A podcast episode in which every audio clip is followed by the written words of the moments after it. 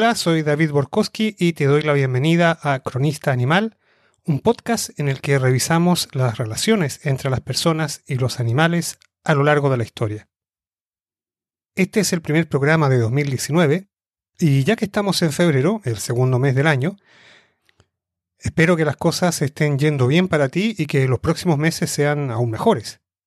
Espero también que este podcast te pueda servir como, como compañía cuando tengas ganas y tiempo de escuchar algo diferente. Y por este lado haremos todo lo posible para que esta relación ojalá dure el año entero. En lo inmediato te cuento que hoy vamos a continuar con la serie que iniciamos en los dos programas anteriores sobre el, el desconocido nexo entre el reino animal y el Tercer Reich, una sorprendente faceta de los nazis que por lo general ha pasado desapercibida pero que vale la pena estudiar. Aprovecho también de comentarte que si no has escuchado aún los programas previos, lo hagas antes de proceder con el de hoy porque te darán una perspectiva más amplia de nuestra materia y te ayudarán a entender lo que vamos a conversar a continuación.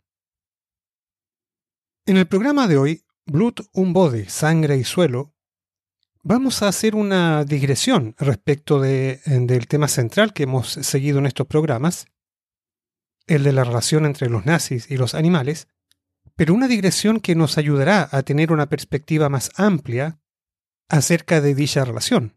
De modo que cuando volvamos a retomar el hilo central de la situación de los animales en el Tercer Reich, en el próximo programa, tengamos a nuestra disposición mm, más elementos de análisis que, mm, que enriquezcan nuestra apreciación del fenómeno que observamos.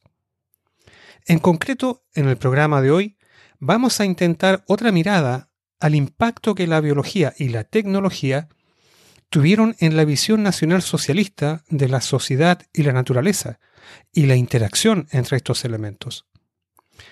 Para tal fin, tomaremos como caso de estudio la situación de la agricultura y la crisis agrícola que enfrentó Alemania y bueno, gran parte del mundo en las primeras décadas del siglo XX y el impacto que ello tuvo en los crecientes movimientos conservacionistas de la época.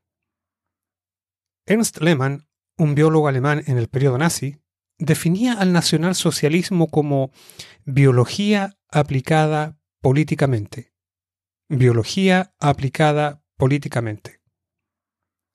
Como anunciábamos, en este programa vamos a, mm, a repasar esta vocación biológica del nazismo, parafraseando a Lehmann referida a la crisis agrícola que enfrentó Europa y el mundo entero en las primeras décadas del siglo XX.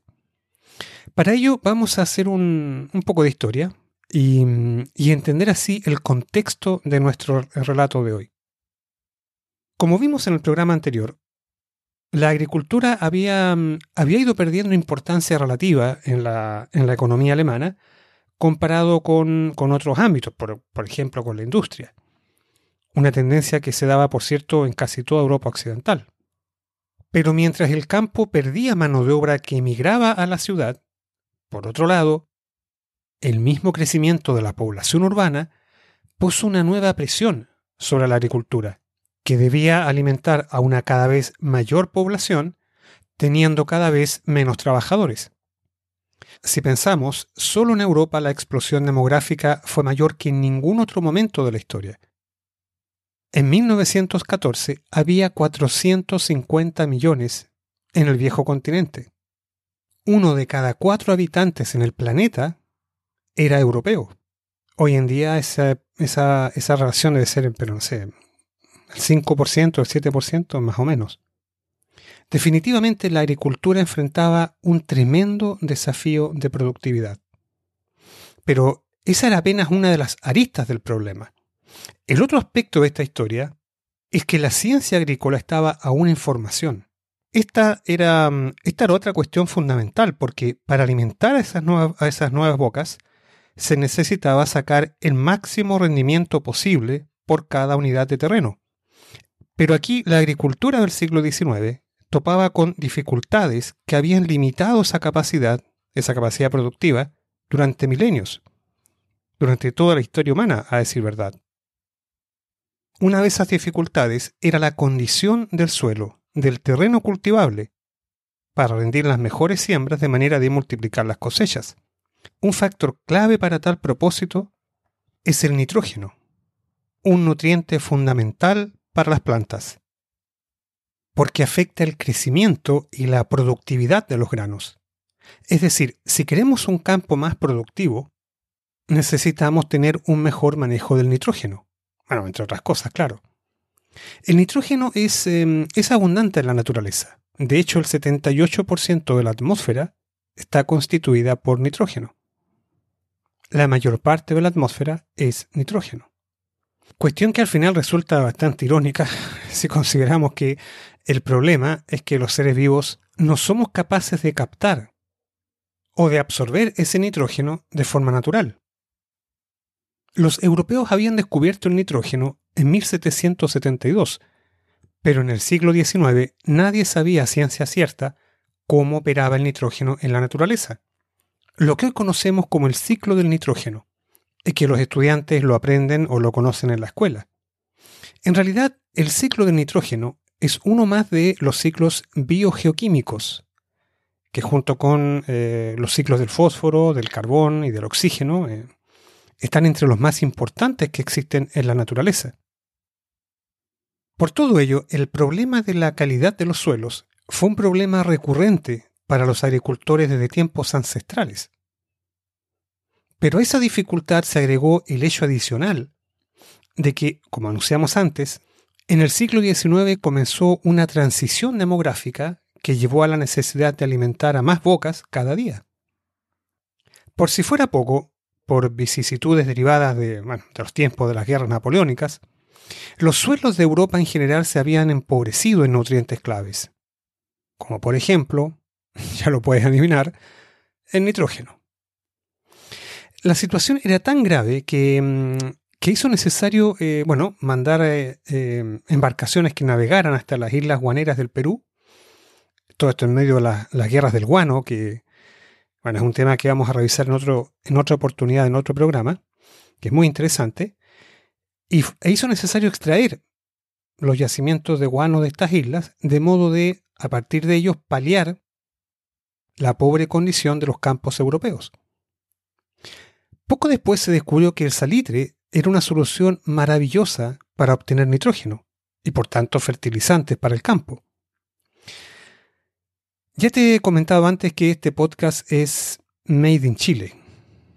Y como cualquier chileno sabe, en la segunda mitad del siglo XIX, el salitre se transformó en el oro blanco, una fuente de, riqueza que llevó incluso a la guerra del Pacífico entre Chile, Perú y Bolivia y tras la cual Chile se convirtió en el productor mundial de salitre. Durante cuatro décadas el Estado chileno se limitó a grabar las exportaciones del salitre, lo que representó algo así como la mitad de sus ingresos anuales. Quienes visitan las oficinas salitreras del desierto de Atacama en el norte del país todavía pueden observar los restos del boom que esa riqueza generó en uno de los, en uno de los lugares más inhóspitos del planeta. Pero, en fin, volviendo al salitre y al nitrógeno, la solución que supuso para, para los agricultores europeos no iba a ser tan fácil como se pensaba, porque otra vez los problemas volvieron a interponerse entre el campo y el nitrógeno. Y es que a mediados del siglo XIX se descubrió que el nitrógeno también era un insumo idóneo para fabricar explosivos. Primero, la nitroglicerina, luego la dinamita, gracias a un tal Alfred Nobel, no sé si lo conoces. Luego el TNT, los explosivos plásticos y toda una gama de explosivos que tenían como insumo fundamental el nitrógeno. Aunque Alfred Nobel comenzó usando la dinamita como explosivo minero, en los años 1880 se popularizó además su empleo con fines militares. Así que a fines del siglo XIX e inicios del siglo XX, el nitrógeno era tan importante para el campo como para las minas y los arsenales. Era tan deseado por los agricultores, los ingenieros y los generales. Por esos tiempos, el negocio de las salitreras chilenas en el desierto de Atacama era coser y cantar. con una demanda inagotable de las grandes potencias de Norteamérica y Europa.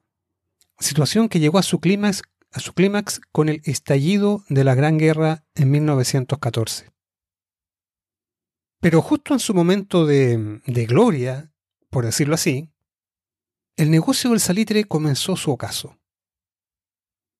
Ocurre que en 1908 un químico alemán llamado Fritz Haber inventó un procedimiento para extraer el nitrógeno del aire, N2, en forma de amoníaco, NH3, el que después podía convertirse en nitrato, NO3.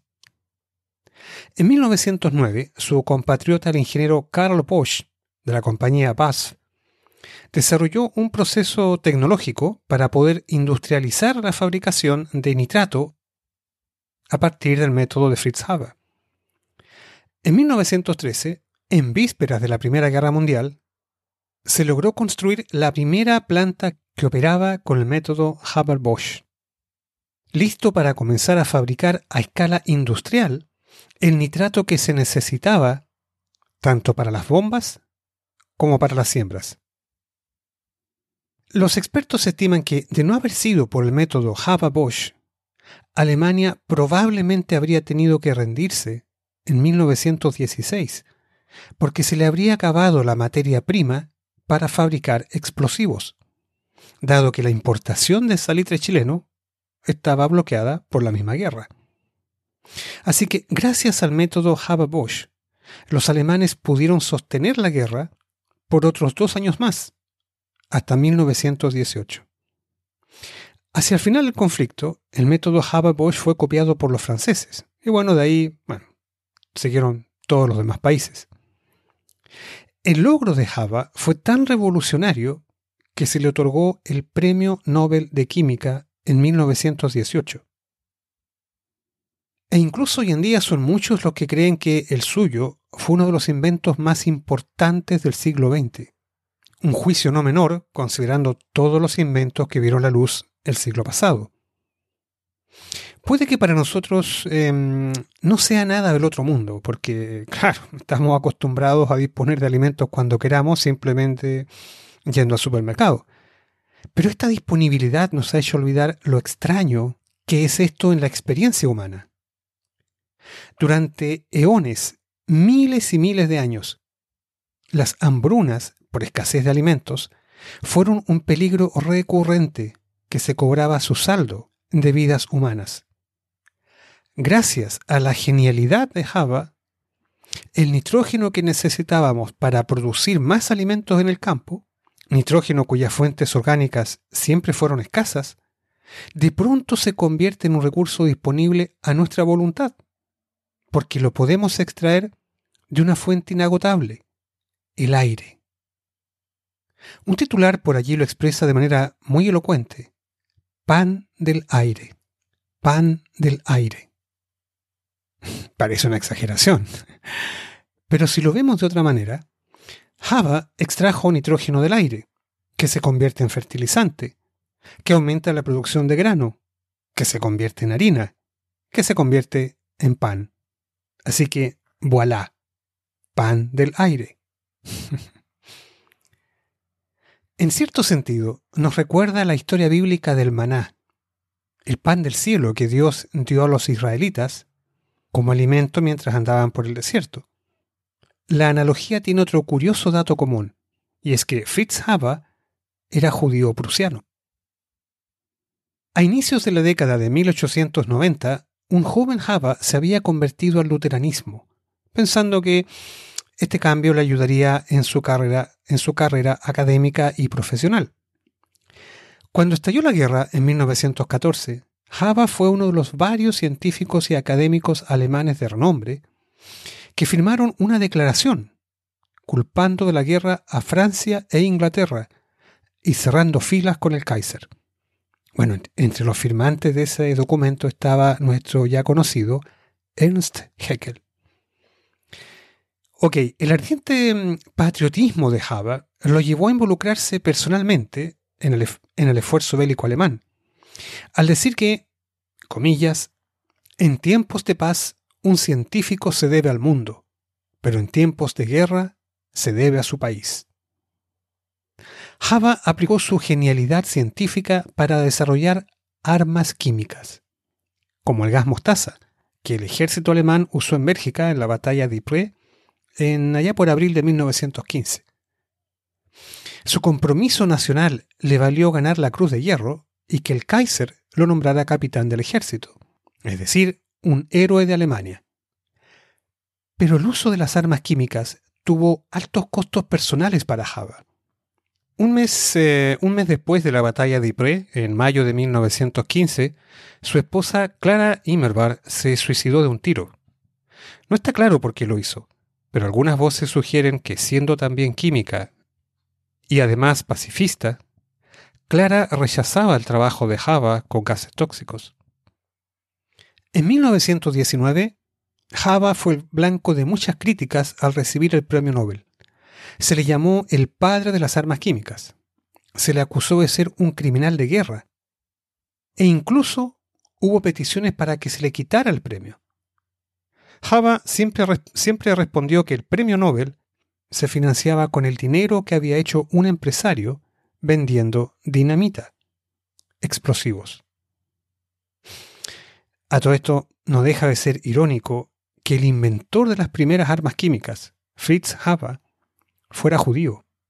Más aún porque uno de los gases que su equipo desarrolló, el ciclón B, sería usado apenas dos décadas más tarde, como veremos luego, para matar a judíos, entre ellos a miembros de su propia familia. ¿Cómo es la frase? Nadie sabe para quién trabaja. Nunca mejor dicho, ¿verdad? Bueno, nos hemos detenido un poco en Fritz Haber porque es un personaje fantástico, uno lleno de contradicciones, y qué mejor historia que aquella que nos confronta con las contradicciones humanas. De una parte, Java es el padre de las armas químicas, armas terribles que han causado la muerte de millones de seres humanos.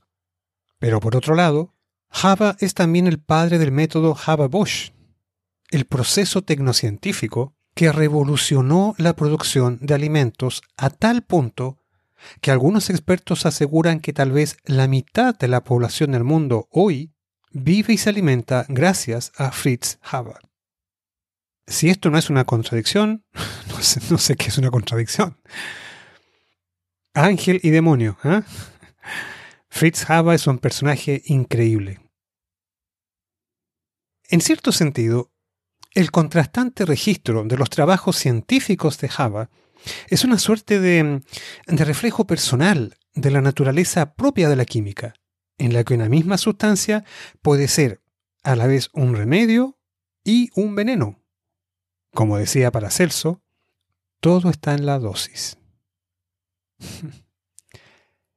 El historiador Ed Russell lo documenta muy bien en su libro War and Nature, Fighting Humans and Insects with Chemicals from World War I to Silent Spring, un libro del año 2001 que te recomiendo echarle un vistazo, y donde mm, este autor, Ed Russell, repasa la conexión entre las armas químicas y los pesticidas. Dos derivadas de la industria química con, con vasos comunicantes entre sí, pues como afirma Russell, una mala arma química bien podía servir como pesticida. O al revés. Como muestra, un botón.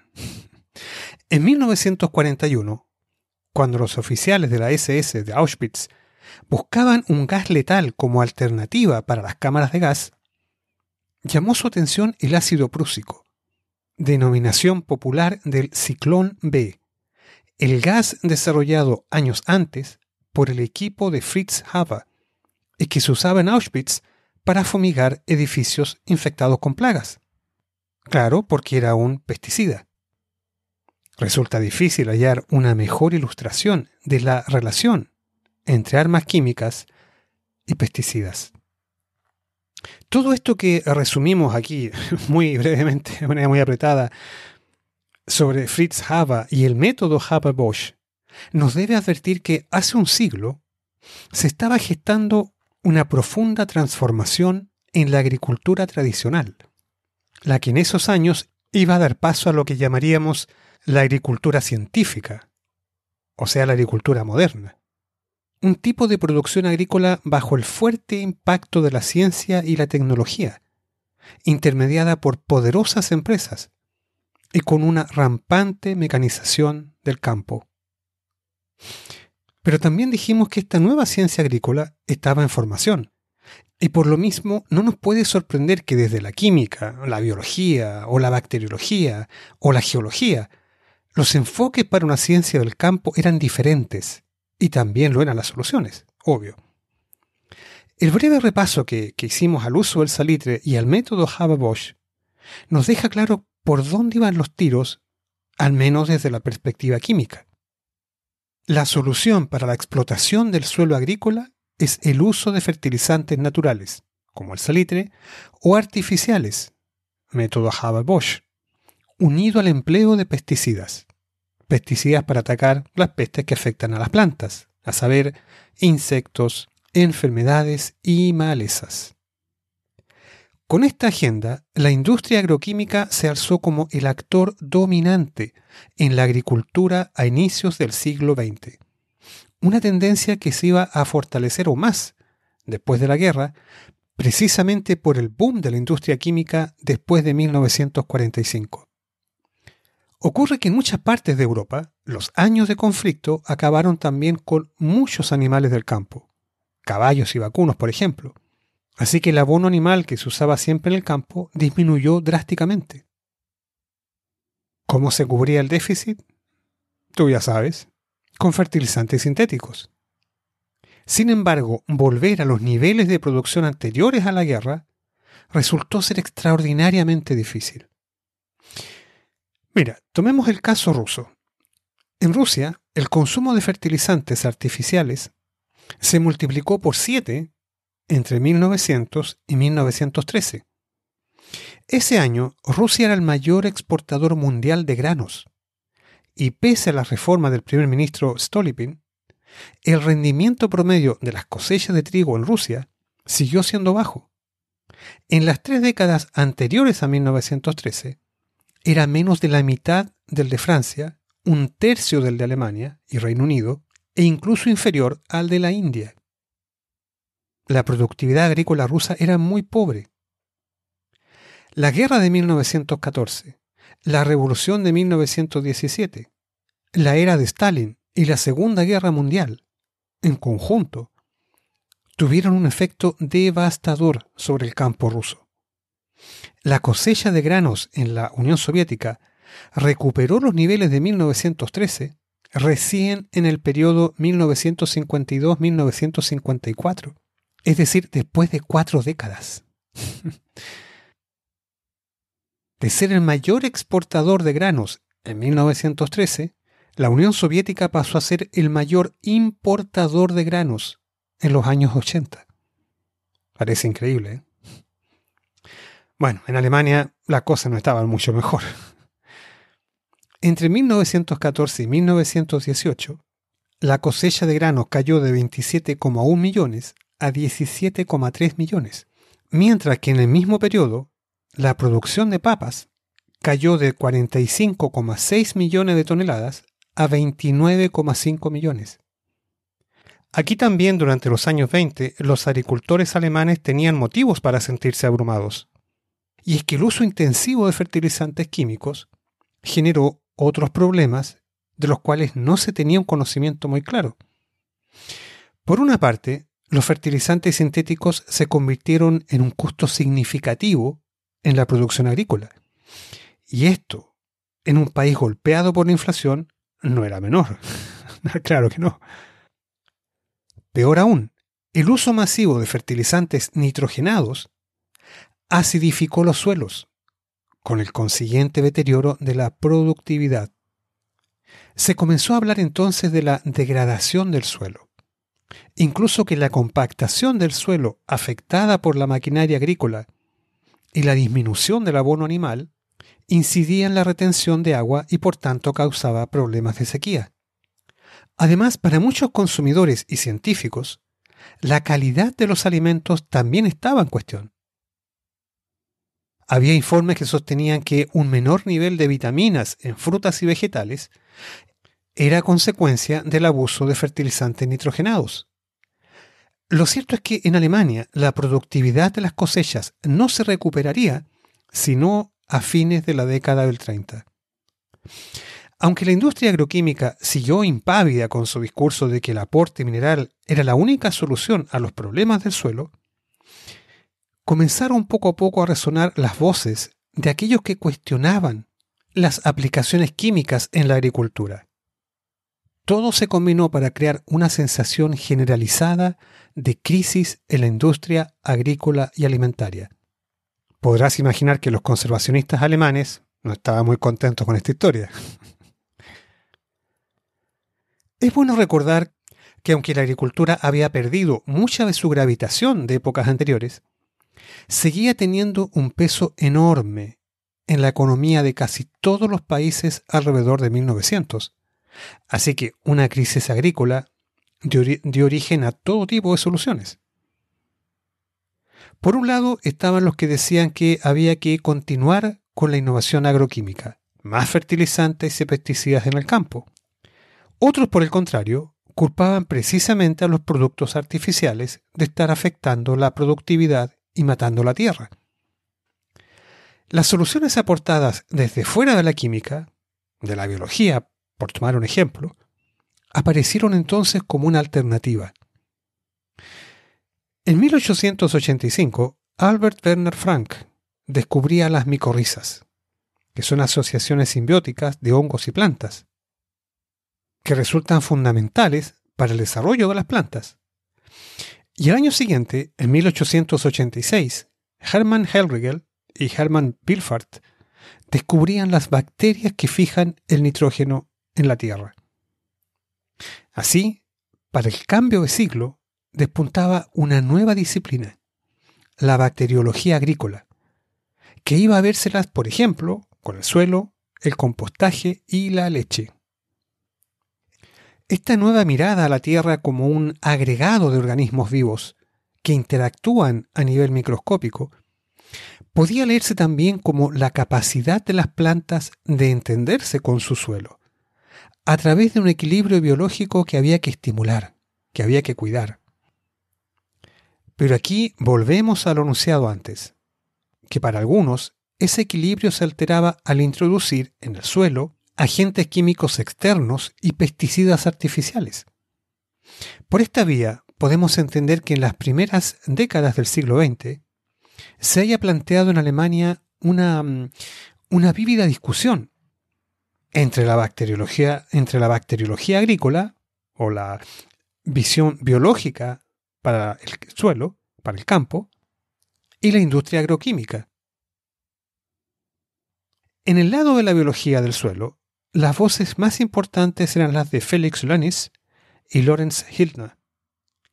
En 1910, Lennis publicó el, primer texto sobre biología del suelo, bajo el título Handbuch der landwirtschaftlichen Bakteriologie, o Manual de Bacteriología Agrícola, presentando la biología del suelo como una alternativa a la industria agroquímica. Mientras el enfoque biológico enfrentaba el tema de la fertilidad del suelo, recomendando alimentar los organismos del suelo con fertilización orgánica, como material orgánico en descomposición y abono vegetal, el enfoque agroquímico recomendaba incrementar los minerales del suelo.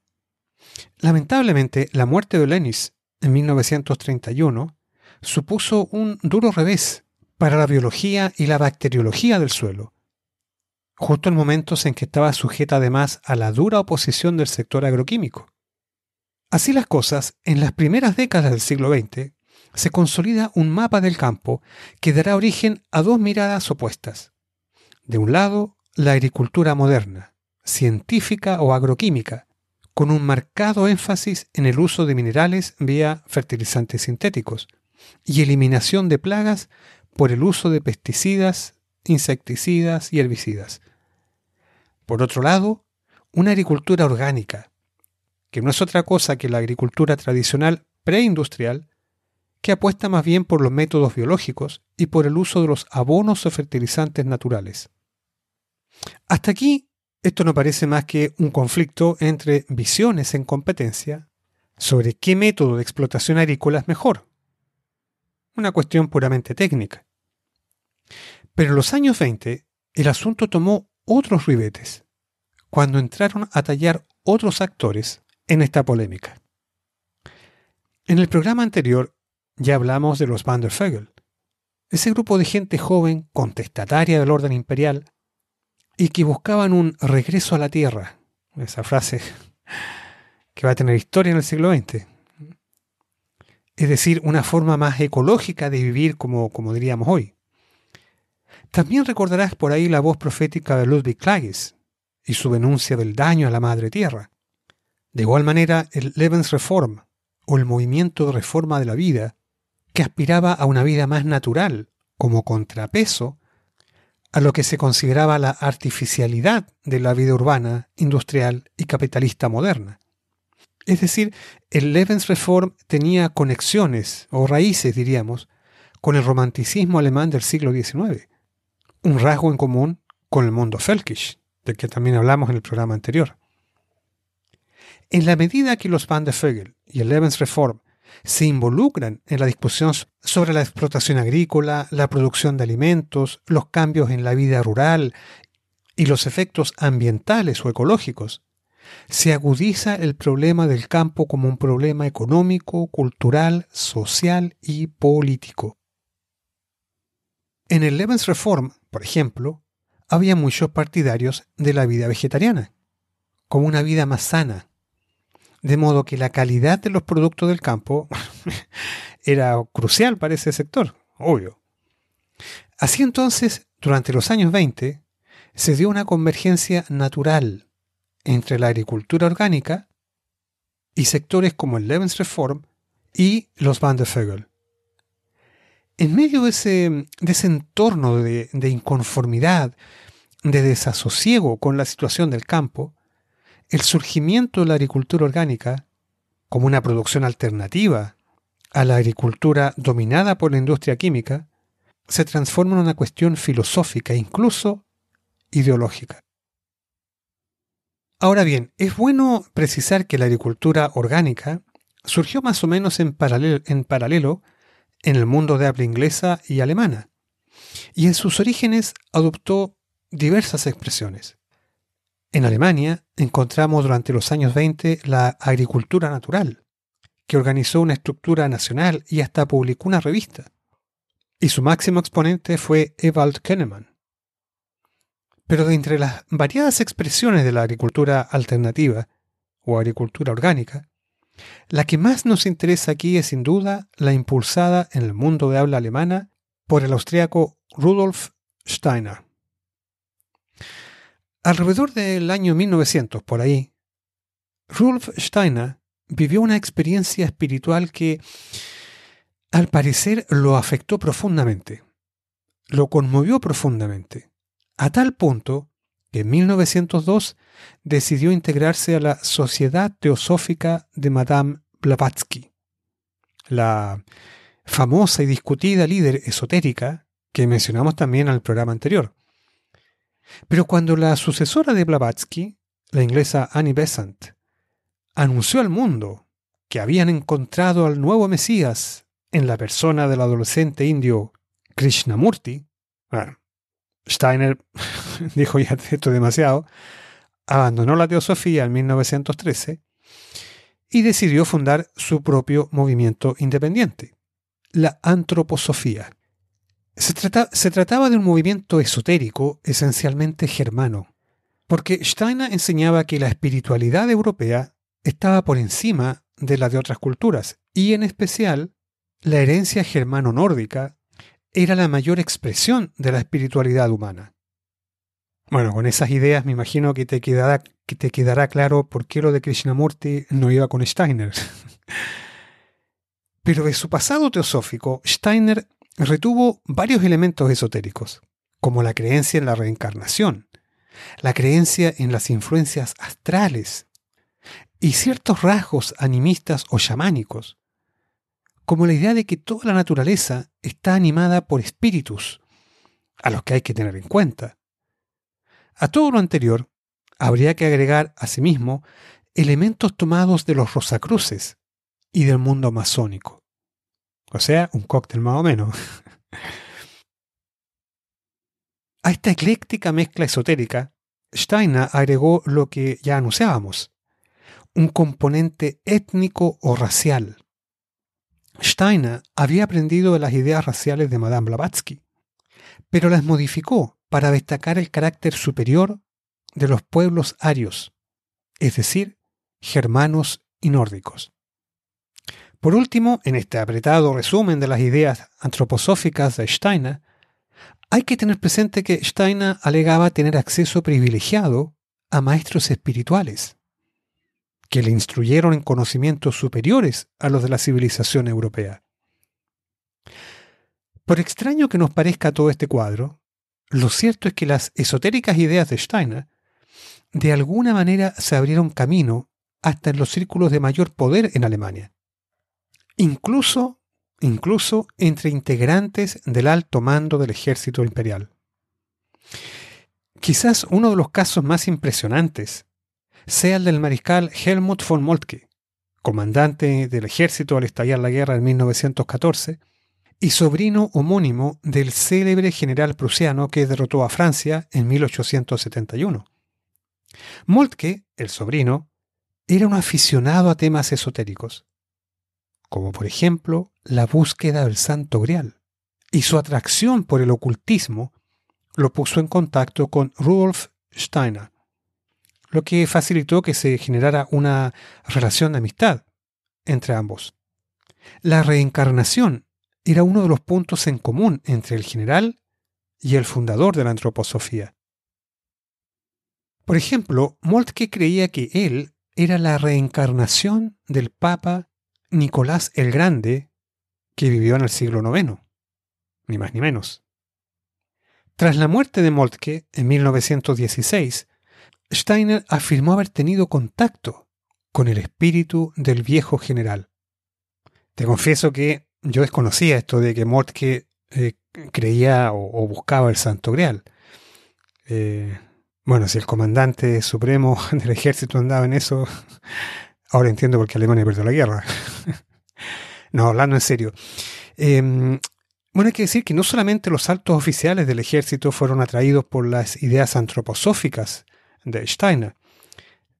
Algo parecido ocurrió también con poderosos líderes industriales alemanes. De ese interés nació, por ejemplo, el, el proyecto de las escuelas Waldorf, un sistema educativo escolar que hasta el día de hoy es uno de los principales legados de Steiner. Bueno, cuando estalló la guerra, eh, la Gran Guerra en 1914, Steiner, ni tonto ni perezoso, decidió dejar Alemania e instalar su centro de operaciones en el pueblito suizo de Dornach, la neutral Suiza. Su estadía allí y el desastre que dejó la, la guerra lo llevaron a interesarse por el tema agrícola y el tema de los alimentos. Fruto de todo ello, en 1924, en el pueblito de Koverwitz, cerca de Breslau, en Silesia, en, lo que era, digamos, el territorio prusiano de la zona oriental de Alemania, allí en Koverwitz Steiner presentó su Landwirtschaftliche Kurs, o lo que podríamos llamar su curso o clase o lecciones de eh, agrícolas. Y que en realidad fueron una, una especie de directrices o ideas generales para ayudar o asistir a los agricultores, a los agricultores antroposóficos en su tratamiento, en su producción o explotación del campo. Sus seguidores Erhard Bartsch y Ernst Stegemann bautizaron esta metodología como Biologisch-Dynamische Landwirtschaft o agricultura biodinámica. Lo de, lo de biodinámica viene de combinar el carácter biológico de la fertilización con los efectos dinámicos de las fuerzas naturales.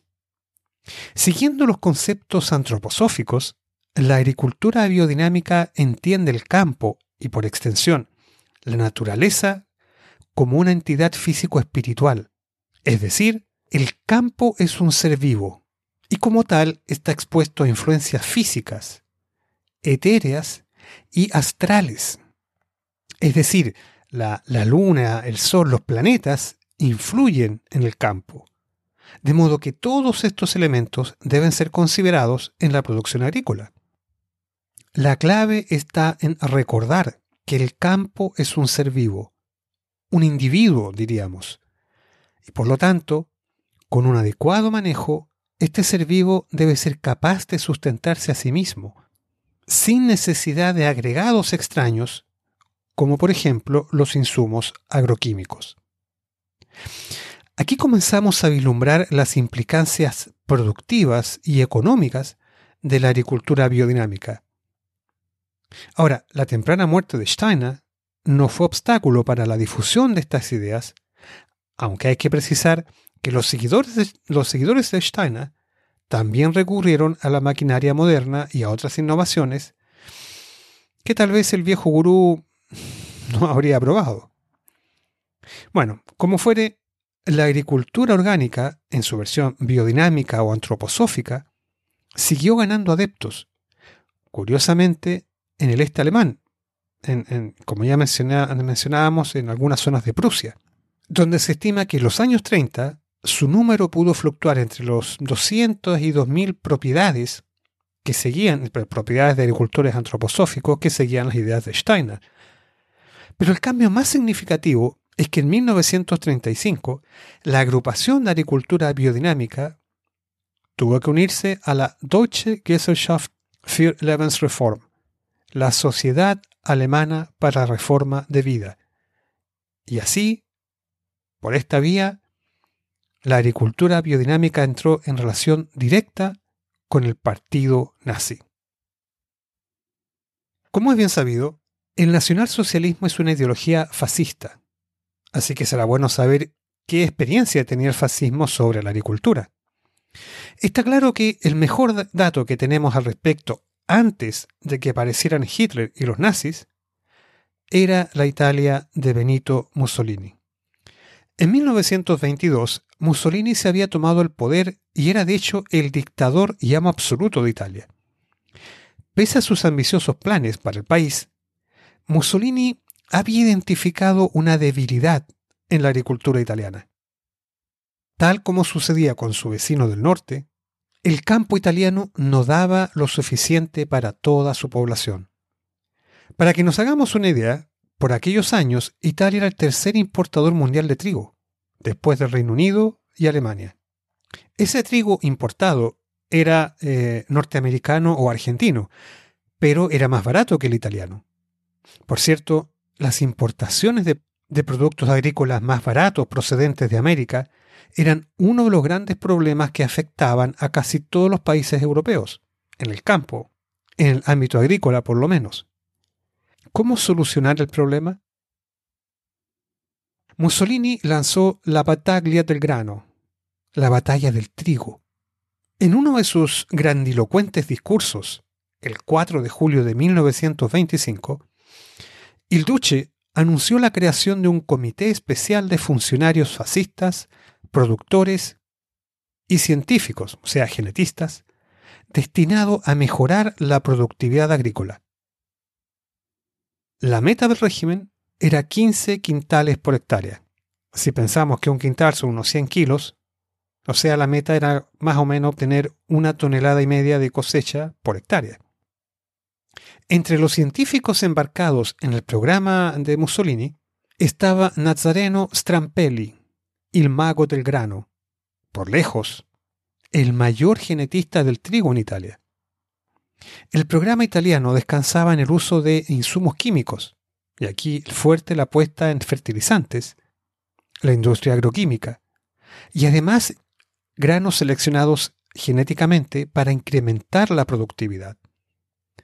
Potenciar la industria química era otro objetivo de la batalla del trigo, porque la misma era percibida, la batalla del trigo, como un indicador de la política de autarquía, idea impulsada por la élite fascista representada por el ministro de Finanzas de la época, Giuseppe Volpi, y el ingeniero Giuseppe Peluzzo, que era el ministro de Economía. Como relata Simonetta Falasca Zamponi en su libro Fascist Spectacle, Mussolini en persona participaba en labores de cosecha, para lo cual, bueno, con, las mangas de la camisa remangada, ¿no es cierto? Ahí estaba el duche, se montaba todo un show, toda una operación de propaganda, se contrataba directores de cine, camarógrafos, fotógrafos, periodistas de diarios y radios. Un espectáculo. La batalla del trigo como movimiento de masas constituye uno de los primeros eventos de la propaganda fascista protagonizada por el Duce.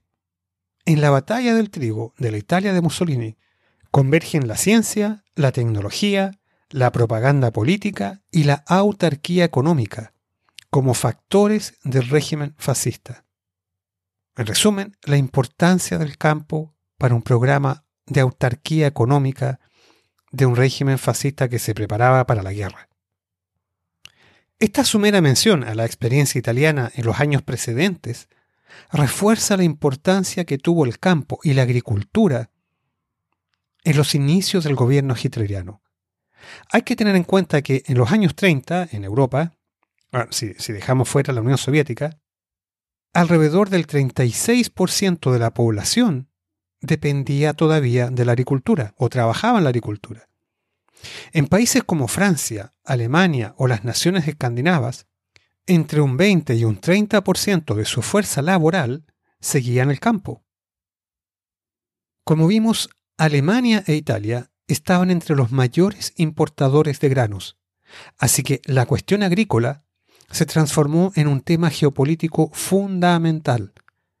Cuando Hitler asumió el poder en 1933, nombró a Richard, Richard Walter Darré, un alemán que había nacido en Argentina, como Reichsbauernführer, o eso sería así como líder, líder del campesinado o líder del campo del Reich que ocupó ese cargo en todo el periodo nazi, y además nombró a Darré como ministro de Agricultura y Alimentos, cargo que conservó hasta 1942.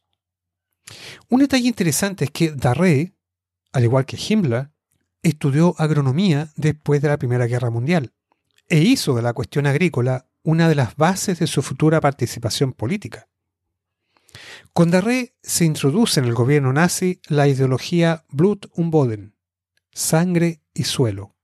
Un concepto acuñado durante los años 20, al parecer por el filósofo alemán Oswald Spengler, y que tenía una raíz muy fuerte en la tradición Völkisch del siglo XIX alemán. De allí el concepto fue apropiado y popularizado por Walter Darré. La idea detrás de Blut und Boden es la de la fusión biológica entre el pueblo alemán y su naturaleza. Blut en alemán es eh, sangre o, por extensión, raza, y Boden es suelo o tierra. Un símbolo en forma más general de la naturaleza. Así que Blut und Boden es la amalgama de la raza y su tierra, del pueblo alemán y su campo, su naturaleza. En la agenda de Blut und Boden figuraba prominente la identificación del Volk, el pueblo alemán, con la tierra, con las tradiciones campesinas de Alemania. Esas tradiciones iban de la mano con un contenido ético, moral, en de las virtudes étnicas germanas. Los presupuestos ideológicos de Blut und Boden enmarcan asimismo la, la acción práctica de la actividad agrícola, que bueno, había sido marcada a fuego por la experiencia de la Gran Guerra. E, en realidad era Vox Populi en la población alemana que el país había perdido la guerra del 14 en gran medida debido a la crisis alimentaria.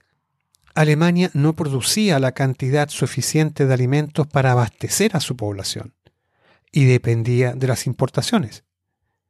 El bloqueo marítimo británico demostró que de nada servía tener el mejor ejército del mundo si tu gente no tiene que comer. Así las cosas, tu suerte está echada. Después de la derrota, la discusión sobre la producción agrícola se tornó cada vez más relevante. En ese contexto, Darré postuló la idea de Blut und Boden, sangre y suelo, como fundamento para una nueva mirada al problema del campo.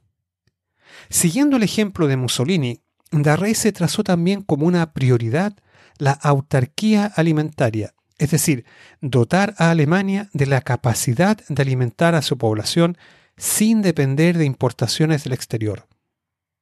una tarea titánica, tomando en consideración que el Reich superaba los 70 millones. Pero la solución que ensayaron Darré y las autoridades nazis, o una parte de ellas, como veremos luego, no fue exactamente igual que la de sus amigos italianos. Ya vimos que Mussolini apostó firme por la genética y los laboratorios, también por los fertilizantes sintéticos. Los nazis hicieron lo mismo, pero Darré puso sus fichas además en otra novedosa alternativa de la que hemos venido hablando, la agricultura orgánica. Con Hitler en el poder, se abrió un nuevo escenario, tanto a favor como en contra, para la agricultura biodinámica. Un caso particular, dijimos, de agricultura orgánica. Entre los adversarios a la agricultura biodinámica estaba la agricultura tradicional, que había asumido los métodos de la industria química. Y claro, todas sus variadas organizaciones que sentían profunda desconfianza hacia lo que les parecía un fenómeno exótico. Pero esa desconfianza era alimentada por un enemigo aún más poderoso e implacable, la industria agroquímica. La poderosa industria agroquímica y química alemana, que desplegó un intenso lobby ante las autoridades nazis, denunciando la agricultura biodinámica como pura charlatanería ocultista. Estamos hablando aquí de un potente complejo industrial que movía buena parte de la economía alemana, con gigantes como IG Farben, con intereses en la minería y la farmacéutica. Puede parecer insólito que la industria agroquímica se tomara la molestia de recurrir a golpear la puerta a las autoridades del gobierno nazi para acabar con un sistema agrícola, la agricultura biodinámica, que cubría menos del 1% de la superficie cultivable de Alemania la típica lucha de David contra Goliat. Quizás la clave de este enfrentamiento se encuentre en los métodos de mercadeo empleados por los agricultores antroposóficos, cuya organización se presentó como heredera de la sabiduría campesina alemana, versus la agricultura estilo norteamericano, basada en fertilizantes sintéticos y pesticidas químicos, como si la agricultura biodinámica fuera intrínsecamente alemana o fuera acorde a las tradiciones de los campesinos alemanes, mientras que los métodos empleados por la industria química fueran una importación foránea ajena a la tradición germana. De ahí lo de americanización de la agricultura, de la agricultura alemana. Más aún, los agricultores biodinámicos marketeaban sus productos orgánicos como más sanos y libres de efectos cancerígenos. Una agresiva campaña de eh, comunicacional que contrastaba los, con los productos de la industria agroquímica que supuestamente podían causar cáncer. Dada la campaña anticáncer del régimen nazi, que, que todo un cuento aparte, digamos, se trataba de una estrategia, claro, muy agresiva contra la gran industria alemana. Por tal razón, el poderoso complejo industrial alemán hizo cuanto pudo, cuanto estuvo en sus manos, para borrar del mapa a los, agricultores seguidores de Steiner.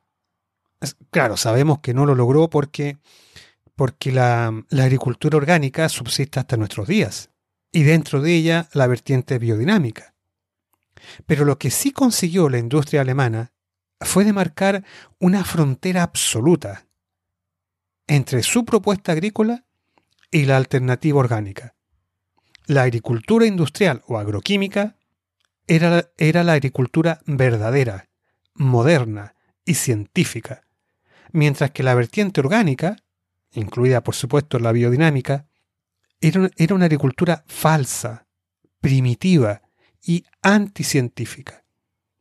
Con este discurso, con este potente discurso, la industria alemana mandó un poderoso mensaje, un claro mensaje a todos los científicos y profesionales del campo, que quien cruzara esa frontera y se pasara al lado orgánico se convertía en un paria y quedaba excluido del respetado mundo científico y académico. Resulta llamativo que las consecuencias de esta confrontación se prolongarían en el tiempo, hasta mucho, mucho tiempo después de terminada la guerra. porque recién en la década de los 80, la agricultura orgánica comenzó de a poco a ser mirada con otros ojos por el establishment tecnocientífico. Pero si esta fue la situación en el campo industrial, ¿qué pasó en el partido nazi? ¿Cómo, cómo respondió el gobierno nazi a la controversia entre naturaleza e industria que se presentaba en el campo? Bueno, la verdad es que el mismo partido nazi estaba lejos de tener una posición uniforme al respecto. Y de aquí la importancia de esta materia porque nos da luces sobre el peso relativo de la relación entre la industria y la naturaleza en un régimen que se preparaba para la guerra. Por un lado, varios dirigentes nazis se sintieron atraídos hacia la antroposofía y también a su propuesta de, agricultura orgánica, la agricultura biodinámica. En este grupo de simpatizantes estaban nada menos que eh, jerarcas como Rudolf Hess, mano derecha de Hitler. Otros de menor eh, de, de, término medio, como Alben Seifert, uno de las mayores autoridades en arquitectura y paisaje del régimen, y a quien se le suele describir como el más prominente ambientalista del Tercer Reich. Mira tú. También estaba en este grupo de simpatizantes Wilhelm Frick, el siniestro ministro del Interior hasta el año 43, Robert Ley, ministro del Trabajo, Alfred Rosenberg, ideólogo del partido nazi, Julius Streicher, gaulate de, Franconia, y nuestro conocido ministro de Agricultura, Balta Darré. Pero la compleja mirada nazi hacia esta controversia agrícola, o de agricultura y naturaleza, la podemos rastrear además en una de las estructuras más poderosas y temidas del régimen. Las SS. La brutal organización que obedecía fanáticamente a Hitler y era encabezada por Heinrich Himmler, alimentaba posturas contradictorias sobre los cultivos orgánicos. Reinhard Heydrich, también conocido como el nazi perfecto, segundo al mando después de Himmler, sospechaba de la antroposofía y en 1935 incluso prohibió la organización antroposófica en Alemania. Heydrich hubiera querido acabar con toda la red de la antroposofía en Alemania, Antroposofía a la que calificó como una secta, una secta conspiradora, en una carta que él mismo le envió a Darré. Heydrich creía que todo esto de la agricultura biodinámica era una pura pantalla, una fallada, y que detrás de ella se ocultaba una organización política secreta que potencialmente podía disputarle el poder al partido nazi. De ahí que quería destruirla y acabar con ella. Heydrich no estaba solo en esto poderosos grupos dentro de las SS, la Gestapo y la SD, el servicio secreto, se oponían igualmente a la antroposofía y sus métodos agrícolas, porque al igual que, eh, que Heydrich, consideraban que eso era una pura fallada. Pero si la antroposofía se salvó de estos temibles enemigos, se debe sobre todo a la ambivalencia de Himmler. Aunque también era suspicaz ante las ideas antroposóficas, por otro lado, Himmler valoraba la agricultura orgánica. Como dijimos antes, Himmler había estudiado agricultura después de la Primera Guerra Mundial y por algunos años se ganó la vida como granjero criando aves. Así que el tema agrícola le interesaba y por ello prefirió dejar las cosas como estaban. De hecho, poco después, en 1939, dio un paso más al crear una organización dentro de las SS, la DVA, por su sigla en alemán, dedicada a la investigación en agricultura biodinámica, bajo el nombre de agricultura natural. Aunque nos pueda parecer eh, increíble, Heinrich Himmler ordenó apartar algunos espacios para cultivos orgánicos dentro de los campos de concentración de Dachau Auschwitz y Ravensbrück. La mano de obra la pondrían, era que no, los presos, los internos de los campos, mientras que la producción serviría para alimentar a los efectivos de las SS. Himmler había seleccionado a sus hombres como los más arios de los arios, y estos representantes de la raza superior debían tener también una alimentación superior. Himmler, que algo tenía de vegetariano, apostó por los alimentos, eh, los cultivos orgánicos, como una mejor fuente de alimentación para sus hombres. Las Waffen SS.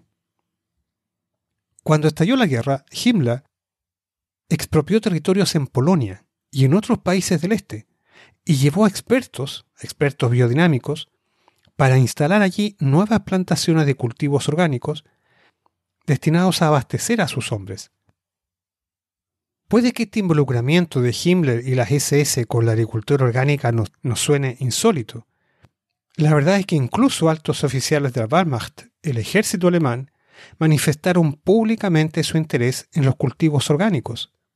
Lo que de paso nos refiere a recordar el caso de von Moltke, ¿verdad? Y su conexión con Steiner.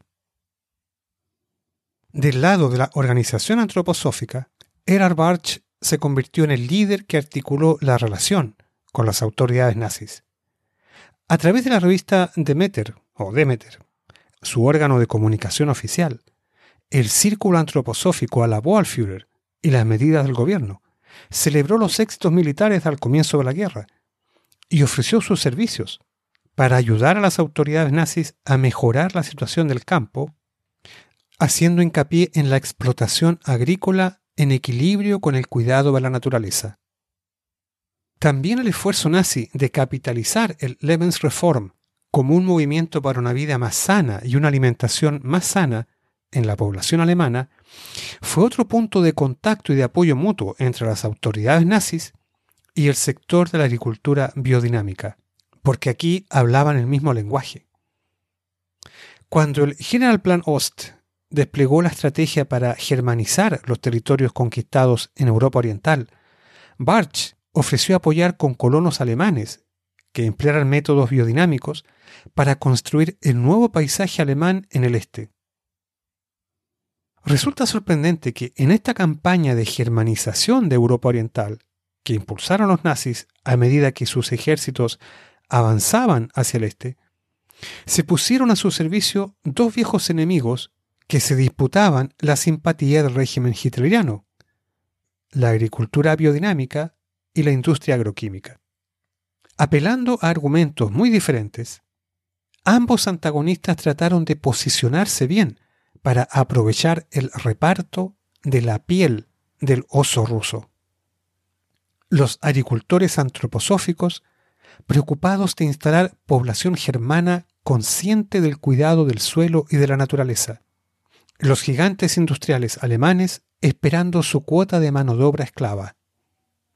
Auschwitz fue una suerte de microcosmos en el que ambos bandos jugaron sus cartas. Allí estaban los representantes biodinámicos con sus cultivos orgánicos para alimentar las tropas SS. Por allá, los ingenieros de IG Farben, supervisando a los prisioneros del campo que construían sus nuevas plantas industriales, pero todos buscando los favores de Heinrich Himmler, el supremo jefe de las SS quien no tuvo reparos de trabajar con ambos bandos de la agricultura alemana con tal de impulsar la agenda nacional socialista. Esta última escena bien podría representar las dos caras del sistema nazi, cuando había que compatibilizar de alguna manera naturaleza y política en tiempos de guerra. Dos agriculturas en choque, dos culturas productivas, la gran empresa científica, verdadera, química, la pequeña, orgánica, biodinámica y antroposófica. ¿Qué pensaba de todo esto Heinrich Himmler? Difícil saberlo. De un hombre que no toleraba la muerte de una mascota, mientras mataba con gas a miles de personas, que se preocupaba de que sus hombres comieran cultivos orgánicos, mientras los internos en los campos se morían de hambre. Difícil saberlo. Bien, pues así ponemos fin a nuestra sesión del día de hoy. Y aunque debemos continuar este viaje un programa más, ya queda poco. Como siempre, te invito a compartir tus opiniones escribiendo a cronistaanimal.gmail.com o visitando la página en internet cronistaanimal.blogspot.com, donde también puedes dejar tus comentarios y además encontrarás más recursos por si quieres profundizar en esta materia. Asimismo, puedes contactar en Twitter en arroba cronistaanimal. Gracias una vez más por escuchar el podcast. Si te gustó este programa, por favor, compártelo con otras personas y déjanos una evaluación positiva que será de mucha ayuda. Nos encontramos en el próximo programa. Chao.